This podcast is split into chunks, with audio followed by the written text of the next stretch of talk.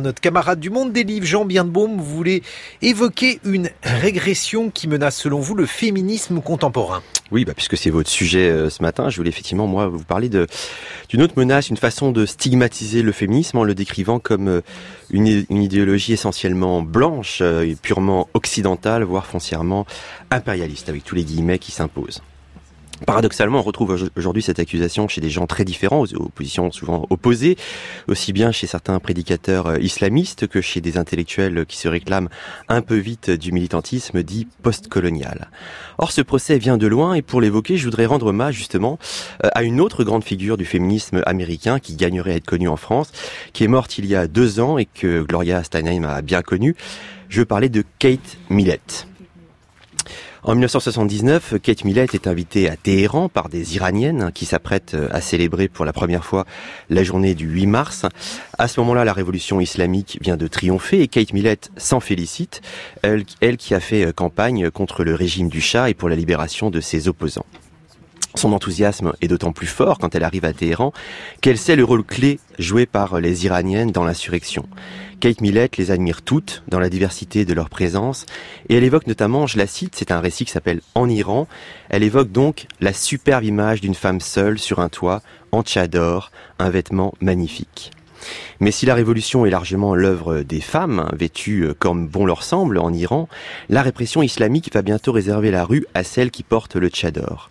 À toutes les autres qu'ils considèrent comme des prostituées, les milices du nouveau pouvoir ne laissent qu'une alternative et c'est leur slogan, le foulard ou la raclée. Dans son bouleversant récit, donc, qui s'appelle En Iran, je le répète, Kate Millett raconte cela. Elle décrit les escouades masculines qui sabotent les défilés féminins par tous les moyens.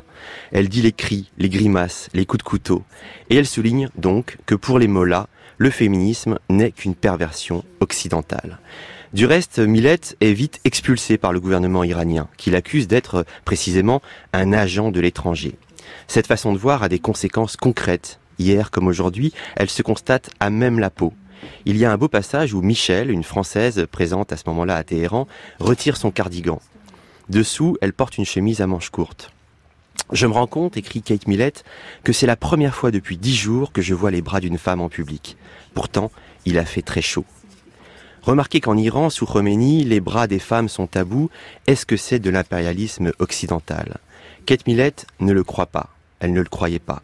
En l'affirmant, elle ne fait que répéter ce que disent ses amies iraniennes, et c'est en pensant à elle que qu'elle rentre dans l'avion qui euh, l'expulse donc d'Iran.